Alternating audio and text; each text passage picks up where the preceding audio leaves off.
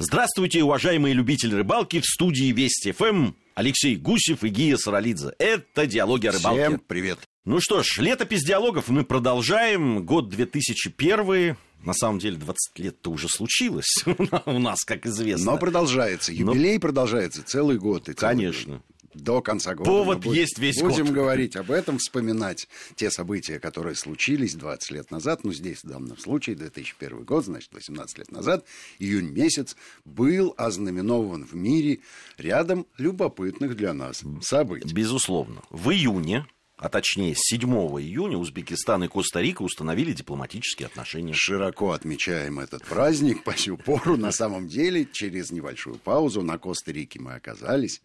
А в Узбекистане у нас сейчас работает самый полноценный филиал телевизионного канала «Диалоги о рыбалке». Ширятся, Ширятся. ряды международного клуба «Диалоги о рыбалке».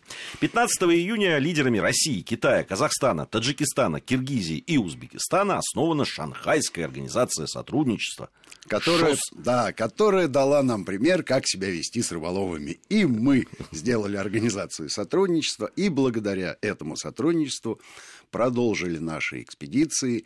И не только экспедиции, но и фестивальное движение. Слушай, ну вот из этих стран мы не снимали в Таджикистане, если я не ошибаюсь, и Киргизии. Да, в России, Китае, Казахстане и Узбекистане мы были.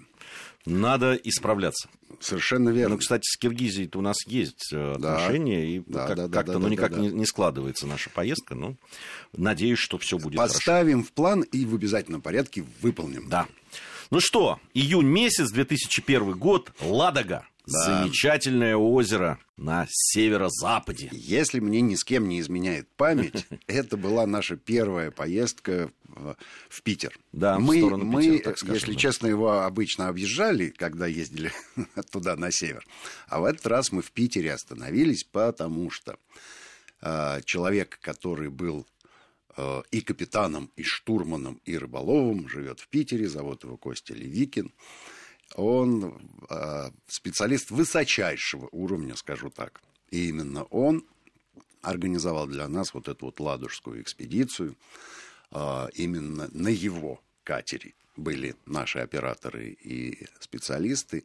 Ну и, собственно говоря, он был главным героем программы, потому что он не только мастер по рыболовству, он и мастер объяснять и говорить, потому что он профессионально работает гидом и профессионально работает э, капитаном на международных рыболовных соревнованиях. Да о как. Через некоторую паузу, когда мы дойдем до соответствующего года, я подробно расскажу об одном из таких соревнований, где Костя был капитаном. Скажи, пожалуйста, вот э, после этой поездки многие говорили о том, что подход к рыбалке в Питере Абсолютно. Абсолютно другой. в Абсолютно Питере с тобой вообще согласен. ко многим вещам другой подход, надо сказать. Слушай, ну это их изюминка, и они постоянно находятся, в, скажем так, в некоторой конкуренции по всем вопросам. Ну, две же столицы у нас, да. Ну, Луховицы сейчас мы не трогаем, потому что это шутка. Но Питер, безусловно, был и остается культурной столицей, но был в свое время и главной столицей страны.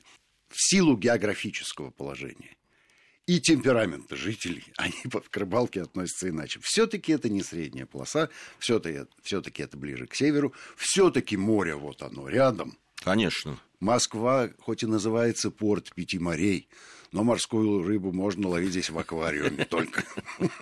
Не доходит до нас И то не пускают нас туда, в эти аквариумы, ловить эту рыбу.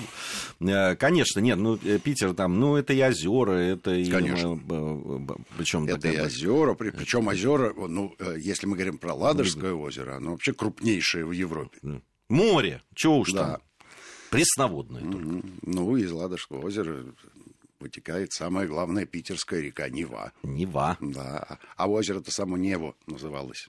Ладожским оно стало по- после того, как там построили крепость оборонительную.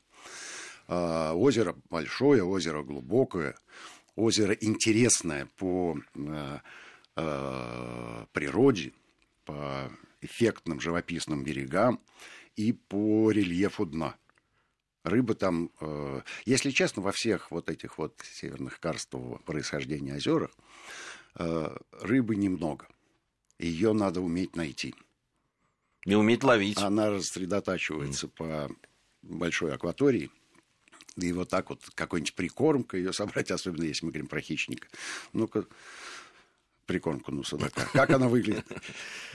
Конечно, это а, немножко своя специфика. Ну и понятно, что есть рыба там ценных пород, в том числе и лососевые, и сиговые, и для Питера это совершенно стандартная история. То есть для нас это экзотика, экзотика и деликатес, а Слушай, а для них это повседневность. Мне, то есть мы э, уже на втором году существования, два года уже прошло, 2001 год, если я не ошибаюсь, троллинг, мы впервые с троллингом столкнулись. Э, вот с таким... В настоящем настоя... троллинге. Да, есть такое понятие, как дорожка, да. Да, когда можно фактически вручную на грибной лодочке тащить за собой приманку. Что-то я помню это. Я даже помню, кто тащил за собой приманку, а кто греб.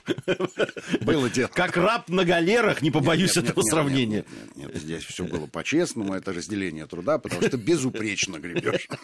А я безупречно держу спиннинг в руках. Да, да, да. Ты все время говорил, ближе к берегу, ближе, дальше. Совершенно верно. И ты сидишь, потеешь. Троллинг это не дорожка, это специальный такой способ лова, который требует э, большого количества оборудования, аксессуаров.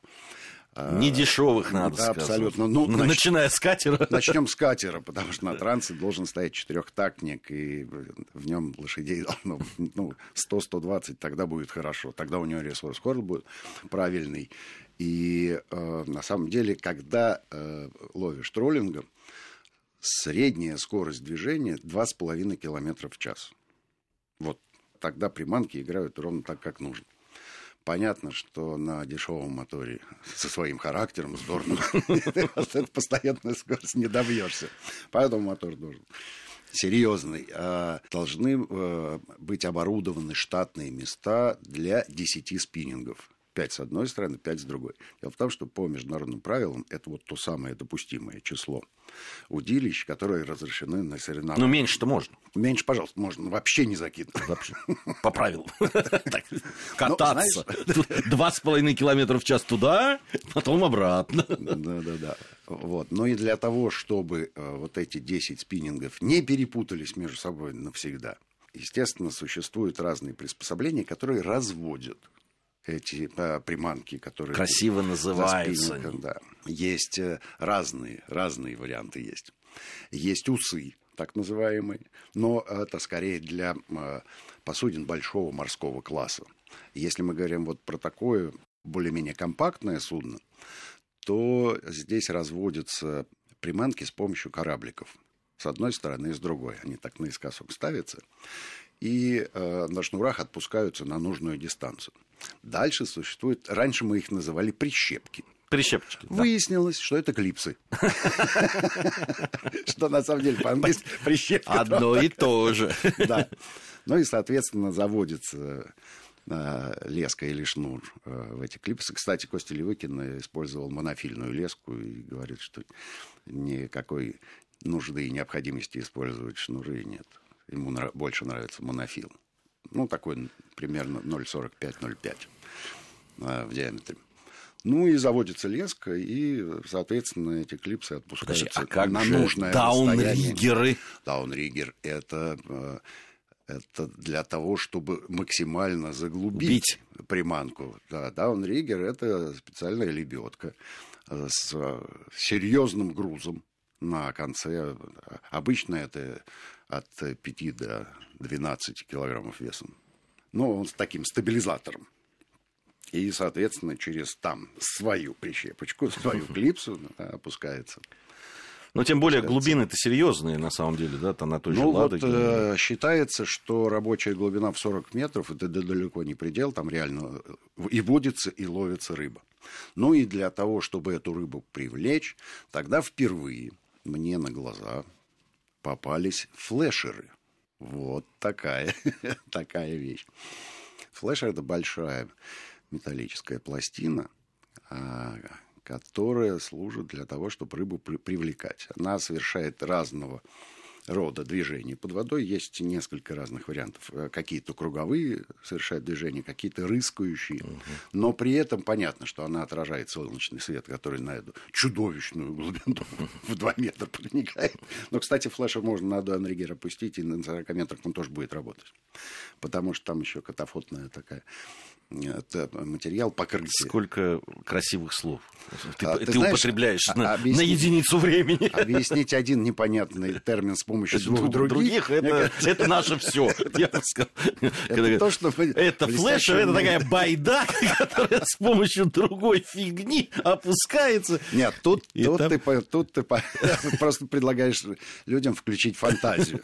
А я им предлагаю заглянуть куда-нибудь а лучше всего заглянуть э, в телевизор, где идет телевизионный канал «Диалоги рыбалки», и все, о чем мы сейчас говорим, там будет проиллюстрировано настоящими флешерами с катафотным покрытием да. и, и прикрепленным к даунриге. Да, можно еще заглянуть в замечательную книгу, которая недавно да, появилась. Да, да, да, да. Ну, кстати, вышла она специально э, к юбилею, к 20-летию. Это издание дополненное и переработанное первый раз. Мы выпустили книгу к десятилетию. Ну, понятно, что накопилось за эти последующие 10 лет достаточно много всякого интересного материала, прежде всего фотоматериала. Вот, и, и мы решили переиздать эту книгу, тем более что кончилась, стала библиографией. Слушай, библиографической меня... редкостью. Знаешь, кто главный читатель сейчас? Я бы даже сын. сказал смотритель да, этой, этой книги, мой шестилетний сын. Абсолютно, она... У она, него, да, у него есть две закладочки уже так. в этой книжке. Па- Там, где папа, папа да, он так. приходит, вот, он говорит, молодец я, говорит он, и там, где большая рыба которую мы должны с ним отправиться и поймать. Согласен, согласен. Так вот, большую рыбу можно поймать на ладоке с помощью троллинга. Основной объект лова для Кости Левыкина в тот раз был судак. Надо сказать, что... Знаменитый ладожский судак. Именно так, именно так. И он блестяще справился с задачей. То есть он ну, не меньше десятка он наловил, часть рыбы была выпущена. По Слушай, вот традиции. я вот по, по поводу выпущенной рыбы. Да. А, все-таки судак поднятый с такой, с, глубины... такой глубины, он имеет шанс выжить. Вот я, знаешь, когда смотрел да. по поводу э, да, на, на, на эти все кадры и вот это отпускание, угу. мне казалось, что здесь есть э, есть есть здесь есть э, э, некоторая особенность. Дело в том, что из 10 приманок, которые были тянулись, скажем так, за катером, а, только две были на изрядной глубине. Остальные были на обычной нормальной глубине, примерно Для спиннинга. От, 3, от 3 до 5 метров. Угу. Соответственно, никакой особой кессонной болезни. Понятно, что если ты берешь с дна судака и метров с 20 его поднимаешь, ну понятно, что ему становится не по себе. А судак, который пелагический образ жизни ведет и берет приманку на глубине 3-5 метров, э, ничего страшного с этим не будет. Ну, Костя специалист, он а, визуально определял, что эта рыба может быть спокойно отпущена, а вот это лучше забрать, потому что у нее нет шансов на то, что... Готовили рыбу, которую с ну, большой глубины. Ну, конечно, ну, конечно. Ты же понимаешь, что судак с кулинарной точки зрения рыба практически безупречная. Безупречно. Безупречно. Ее можно варить, ее можно жарить. Можно коптить, можно делать заливное. Ну, классическое. Да, совершенно Судак. верно. Ну, поскольку Заливной. она готовилась э, в условиях походных, то было э, сделано два блюда. Судак был изжарен безжалостно на костре и на сковороде в большом количестве масла, и с помощью ольховых опилок был закопчен. 15 минут, и блюдо готово. Понятно, что перед этим надо было натереть его солью, а иногда люди применяют и специи. Хотя настоящие ценители говорят, у рыбы есть свой естественный вкус, и не надо его портить. Я с ними не согласен. Хотя, если у вас нет приправ, то можно и эту байку. В общем, он действительно, вкус его не испортишь, но придать ему определенные Посмотри, нотки... Там, там у судака кажется... есть э, прекрасная возможность этим вкусом чудесным обладать. Потому что в озере водится ряпушка, и если ты на такой диете сидишь, вода холодная, соответственно, у тебя все должно быть в норме. Новости у нас. И сразу после новостей опять к разговорам о рыбалке. Продолжаем нашу программу «Диалоги о рыбалке». Продолжаем летопись диалогов. Летом 2001 года на Ладоге мы находимся. Уже уехали мы с Ладоги. Находились, так скажу, да. Пока шли новости на э, радио Мы географически переместились. Переместились, да. Но то, тоже по э, северным широтам, скажем так. И давай э, поговорим о втором всероссийском фестивале «Рыбак-рыбака», который прошел а, в Пермском крае, в городке Ашап. Э, вернее, надо назвать его просто населенным пунктом. Хотя да, он городок, там даже и церковь есть, и много домов. Они очень аутентичные. 130 километров от города Пермь. Туда приехало больше трех тысяч человек. Более трех тысяч. Это, да. Ты понимаешь? Это всего-навсего второй. Но мы, конечно, пользуясь э, телевизионной программой и газетой, все время держали людей вот в нашем информационном пространстве, э, приглашая их на фестиваль, рассказывая, как это будет здорово и красиво. И народ собрался, приехал и не пожалел. Но все-таки вот согласись, да, три тысячи человек в городке 130 километрах от Перми. Мне кажется, в городке живет меньше.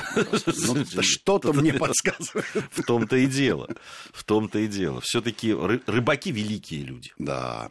Часть народу на своем транспорте приехал, но это то, что касается местных жителей. А людей же, которые прилетали в Пермь или приезжали по железной дороге, сажали в автобус и, и Э, привозили к месту э, проведения фестиваля. Ну, там еще надо отдать должное с организацией. Абсолютно. Э, помогли, конечно. Не то, что помогли, они взяли на себя, да, будем честны. Ну, смотри, получилось так, что ребята были на зимнем фестивале, воодушевились, им страшно понравилось. Они говорят, все, мы берем на себя инициативу. Я, я помню, как это произошло, когда мы стояли, там, сказали, следующий фестиваль да. в Перми, сказали, да, именно, и сделали. Именно так, да. Слава Зубков и Леша Елшин, э, замечательные ребята. Дело в том, что они спортсмены, и для них э, проведение э, вот этого фестиваля сродни проведению крупных масштабных спортивных соревнований. То есть навык у них был, просто немного иная специфика. Но и потом они рыболовы просто с уехавшей крышей, скажем так, если вы позволите мне такую лексику, потому что они проводят на рыбалке вот все свое свободное время без остатка и стараются еще и урвать от рабочего времени немножко и посвятить рыбалке. Молодцы. А, все было сделано безупречно, все было вовремя, и с погодой повезло. И с рыбой было более-менее нормально. Конечно, там есть своя специфика, в отличие от зимнего фестиваля, когда все просматривается, и вот она акватория.